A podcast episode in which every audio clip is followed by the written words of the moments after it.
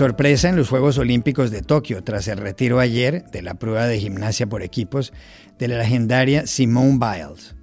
La atleta estadounidense lo explicó de este modo. Mentalmente no estaba preparada, así que he dejado que mis compañeras se encargaran del resto y me he centrado en mí misma. No, mental is not there, so I just need to let the girls do it and focus on myself. ¿Cómo entender lo que le ocurrió a Simone Biles? Considerada la máxima atracción de los Olímpicos? Hablamos en Madrid con la periodista especializada en deportes artísticos Andrea Devesa. Por el coronavirus, Estados Unidos recomendó ayer a sus ciudadanos, incluso si están vacunados, no viajar a España y a otros países como Portugal. Los considera de riesgo alto. ¿Qué es lo que está pasando? Llamamos a Madrid a Jorge Prieto, enfermero del Servicio de Urgencias de la ciudad, cuyos vídeos se han hecho virales. Una columna de opinión de este periódico, The Washington Post, escrita por una profesora de la Universidad de Harvard, argumenta que los estudiantes de Estados Unidos deberían tomar clases de historia de México. ¿Por qué? Para saberlo llamamos a su autora, la académica mexicano-estadounidense Gabriela Soto Laveaga. Hola, bienvenidos a El Washington Post. Soy Juan Carlos Iragorri, desde Madrid. Soy Dori Toribio desde Washington, D.C. Soy Jorge Espinosa desde Bogotá. Es miércoles 28 de julio y esto es todo lo que usted debería saber hoy.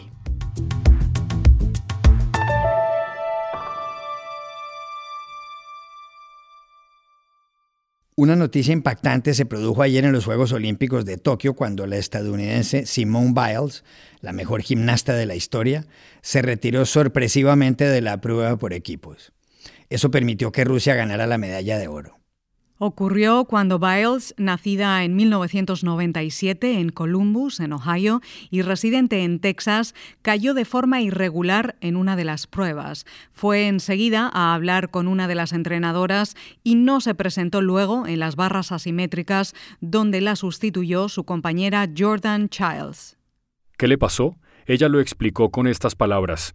Hay que priorizar la salud mental porque en caso contrario uno no disfruta su deporte y no va a tener éxito. A veces no pasa nada si uno deja pasar una competencia para centrarse en uno mismo y demostrar qué tan competitivo es. Yeah, I say um, put mental health first because if you don't, then you're not going to enjoy your sport and you're not going to succeed as much as you want to. So it's okay sometimes to even sit out the big competitions to focus on yourself because it shows how strong of a competitor and person that you really are. El caso de la gimnasta estadounidense recuerda el de la tenista japonesa de 23 años Naomi Osaka, que a finales de mayo se retiró del abierto de tenis de Francia, el Roland Garros, donde decidió no acudir a una rueda de prensa como estaba establecido. Antes de los Olímpicos, Simone Biles reveló que había necesitado ayuda psicológica para superar el acoso del médico del equipo estadounidense Larry Nassar. El doctor fue hallado culpable de haber molestado a más de 260 atletas. Fue condenado en 2017 a 175 años de cárcel en Michigan. ¿Cómo entender lo que le pasó a Simone Biles? Se lo preguntamos ayer en Madrid a Andrea Devesa, periodista española especializada en deportes artísticos. La gimnasta norteamericana no ha llegado bien a esta competición. Pudimos verlo en esa jornada de clasificación por equipos, donde tuvo grandes errores en barra de equilibrio y en sus dos aparatos más potentes, que son salto y suelo. Todos ellos con grandes fallos en ejecución y hasta con salida del practicable. La presión ha podido con ella nuevamente en esta final por equipo, donde únicamente ha participado en ese aparato de salto y que ha obtenido la peor nota de la selección estadounidense.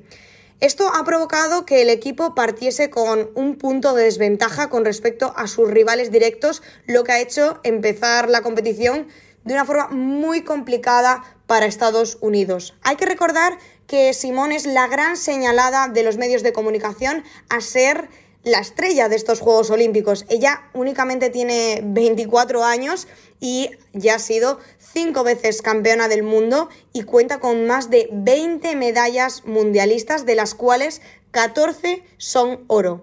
Ahora hay que esperar con, con, lo que va a pasar este jueves, donde supuestamente estará en esa final individual, pero estamos a la espera de ver lo que nos comunica la selección estadounidense.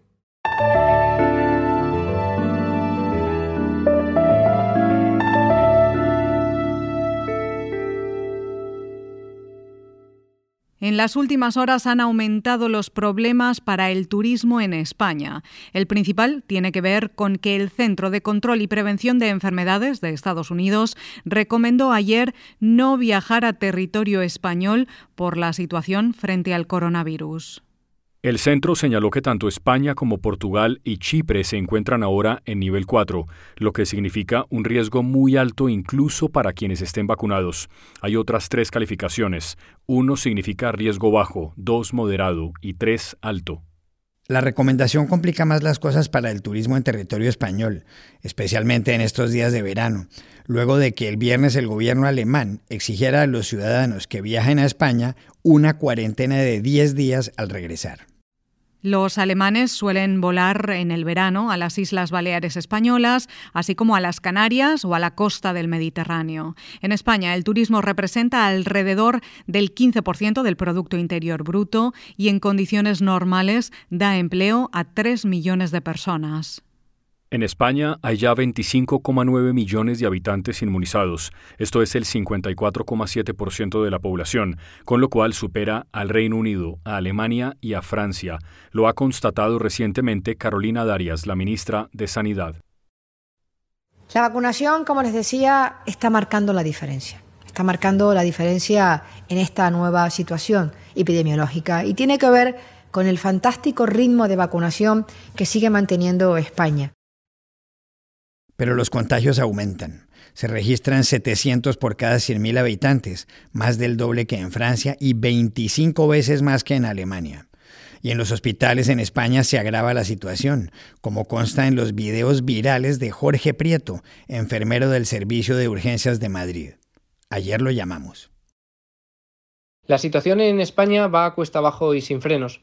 Hemos comenzado ya con la vacunación, que es la única herramienta que tenemos para frenar este maldito virus. Pero eh, no con la vacunación basta. Tenemos que ser conscientes de que la vacuna no impide el contagio. Al final, la vacuna no es más que un cinturón de seguridad del coche, que no hace que no tengamos un accidente de tráfico, pero sí hace que mm, disminuyan las posibilidades de fallecer. Entonces, eh, yo he vuelto a sentir esa rabia, esa frustración con los últimos test de antígenos que he hecho eh, en la última semana, donde los menores de 40 años, el 80% de ellos en mi centro de salud han dado positivo. Y mm, yo hablando con, ellos, con los pacientes, mm, muchos de ellos me decían que no estaban vacunados. Pues sientes esa rabia, esa frustración por sentir que tu trabajo no está valiendo para nada, porque estamos vacunando a ritmos que yo nunca me hubiera imaginado, estamos 24 horas en Madrid eh, vacunando sin, sin lugar a descanso y te encuentras con personas que dan positivo, que son potenciales contagiadores y que no se quieren vacunar, entonces bueno, vuelves a sentir esa rabia, esa frustración y lo único que intentas es transmitirles a ellos y al resto de la sociedad que tenemos que seguir con las medidas de protección como son la mascarilla, el lavado de manos y la distancia de seguridad para que esto por fin eh, pueda tener un punto y final.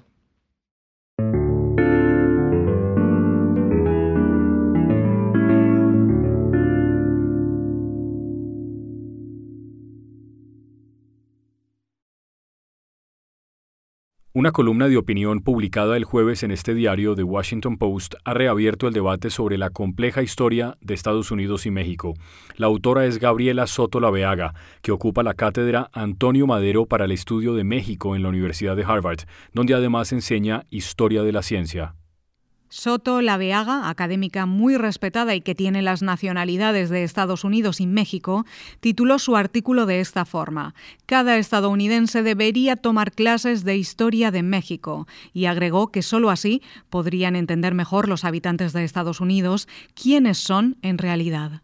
La profesora alude a la guerra entre México y Estados Unidos de 1846 a 1848, cuando en la Casa Blanca se encontraba el presidente James Polk. Al final, México perdió lo que hoy son California, Texas, Nevada, Nuevo México, Arizona y Utah, y partes de estados como Oklahoma, Colorado, Wyoming, Kansas, Montana. Para entender los argumentos por los cuales Gabriela Soto Laveaga cree que los estadounidenses deben tomar clases de historia de México, la llamamos ayer. Si partimos desde el hecho que a, mediados del siglo XIX México pierde más del 50% de su territorio en la guerra México-Estados Unidos, el cual los mexicanos denominan la invasión norteamericana, caemos en cuenta que gran parte del actual territorio norteamericano fue en su momento México. ¿Qué pasaría si cada alumno norteamericano aprendiera que el mismo Abraham Lincoln denominó la invasión y subsecuente guerra como injusta y un abuso de poder del presidente Polk?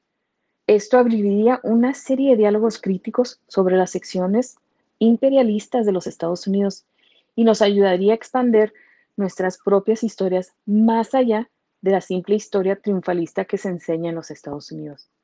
Aprender la historia de México nos ayudaría a poner en contexto el actual problema con migrantes y refugiados, ya que, por ejemplo, en la misma época de guerra con México, llegan como refugiados miles de irlandeses que estaban huyendo de la hambruna en su país. Cuando llegan a Estados Unidos se les tacha de pobres, ignorantes, sucios y criminales. Eran un grupo étnico no deseado en Estados Unidos. Cuando estalla la guerra, cientos de irlandeses se unen a las fuerzas norteamericanas con el deseo de que al luchar contra México se les aceptaría, serían incluidos en la sociedad norteamericana. Pero pasa algo. Al entrar en la lucha, se dan cuenta que es una guerra injusta. Simpatizan con los mexicanos que son católicos como ellos y cambian de lado. Empiezan, empiezan a luchar por México. Al terminar la guerra, estos irlandeses se les considera desertores y las fuerzas norteamericanas los matan. Sin embargo, Hoy en día en México se les conoce como héroes y hay estatuas y placas en su honor. ¿Te imaginas? Si norteamericanos aprendieran que había grupos de refugiados blancos de Europa que no se les aceptaba, pero con el tiempo llegaron a formar una parte integral de la tela norteamericana y de su propia identidad. Eso podría cambiar nuestro diálogo actual sobre fronteras, inmigrantes y refugiados.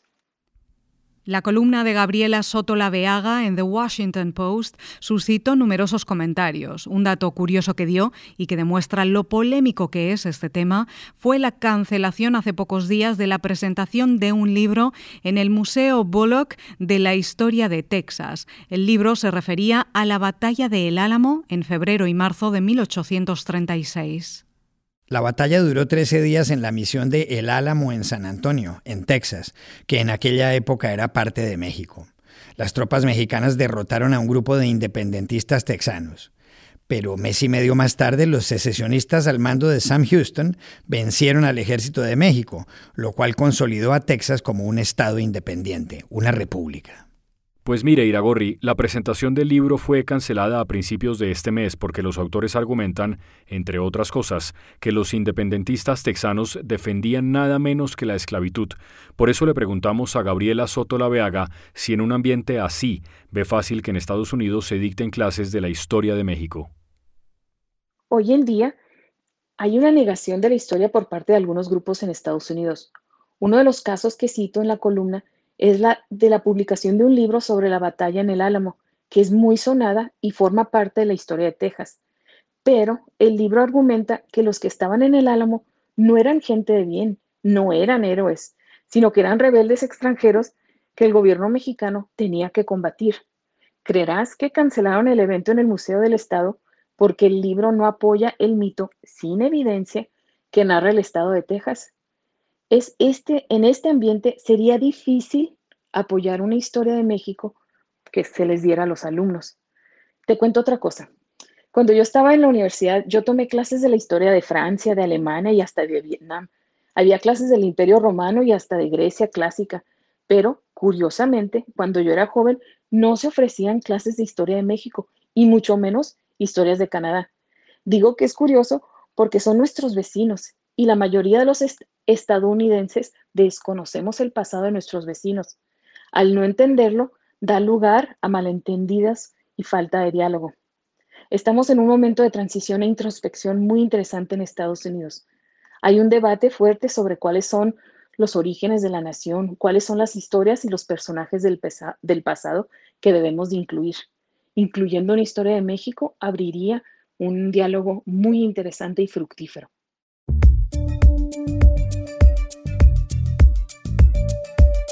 Y estas son otras cosas que usted también debería saber hoy. El Fondo Monetario Internacional mejoró sus previsiones de crecimiento económico para América Latina y el Caribe en un 1,2%. Eso significa que la economía crecería el 5,8%. La explicación habría que buscarla en el buen desempeño del Brasil y de México. El Producto Interno Bruto del primero aumentaría 5,3% y el del segundo el 6,3% respectivamente.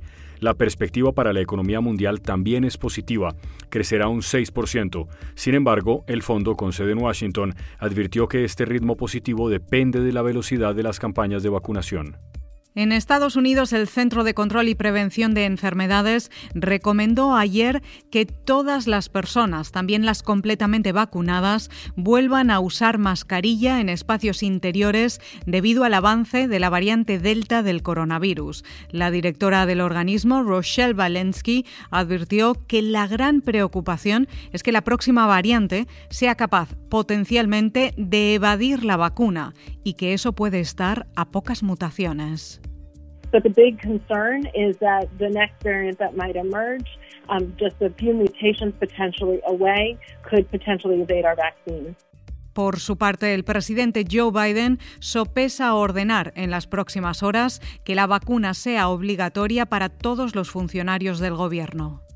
El diario El País de Madrid anunció ayer que tendrá nueva directora. Se trata de Pepa Bueno, que dirigía Hora 25, el programa de opinión de la cadena SER, una emisora a la que ha estado vinculada desde 2012. La SER, al igual que El País, forma parte del grupo Prisa. Pepa Bueno, de 57 años, sucede a Javier Moreno, que a su vez reemplaza a Soledad Gallego Díaz. El diario madrileño tuvo antes otros directores, Antonio Caño, el propio Moreno, Jesús Severio, Joaquín Estefanía y Juan Luis Cebrián, el primero. Y aquí termina el episodio de hoy de El Washington Post, El Guapo. En la producción estuvo John F. Burnett. Por favor, cuídense mucho y pueden suscribirse a nuestro podcast en nuestro sitio web, elwashingtonpost.com, seguirnos en nuestra cuenta de Twitter, arroba el post, y también nos encontrarán en Facebook buscando el Post Podcast. Chao, hasta la próxima.